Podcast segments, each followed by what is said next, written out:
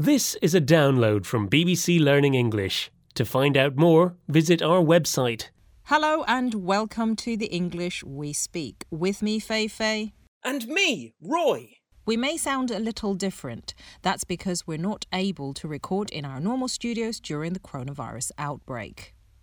In this program, we have an expression that is used to describe publicly criticizing someone. Roy, why are you hiding under the desk? Well, I'm a bit scared at the moment.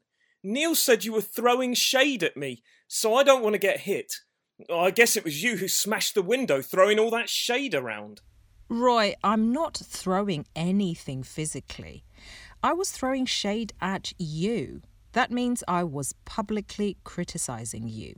I was telling everyone how terrible your favorite t shirt is.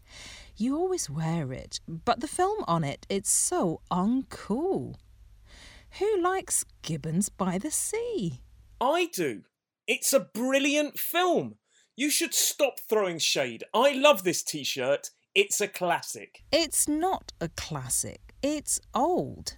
Also, I did smash that window as I literally threw a bag of your other terrible t shirts out of the window. We'll talk about it more after these examples.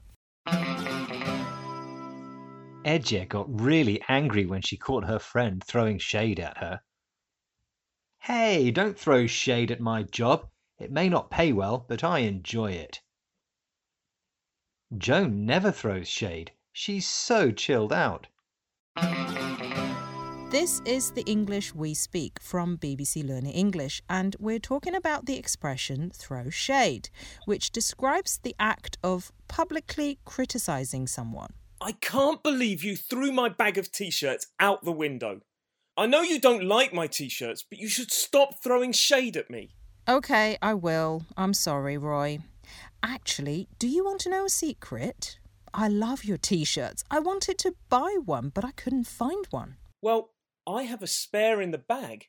You can have my other Gibbons by the Sea t shirt, and then we can have matching t shirts in the office. We'll look so cool. Yes, we will. Bye, Roy. Bye, Feifei.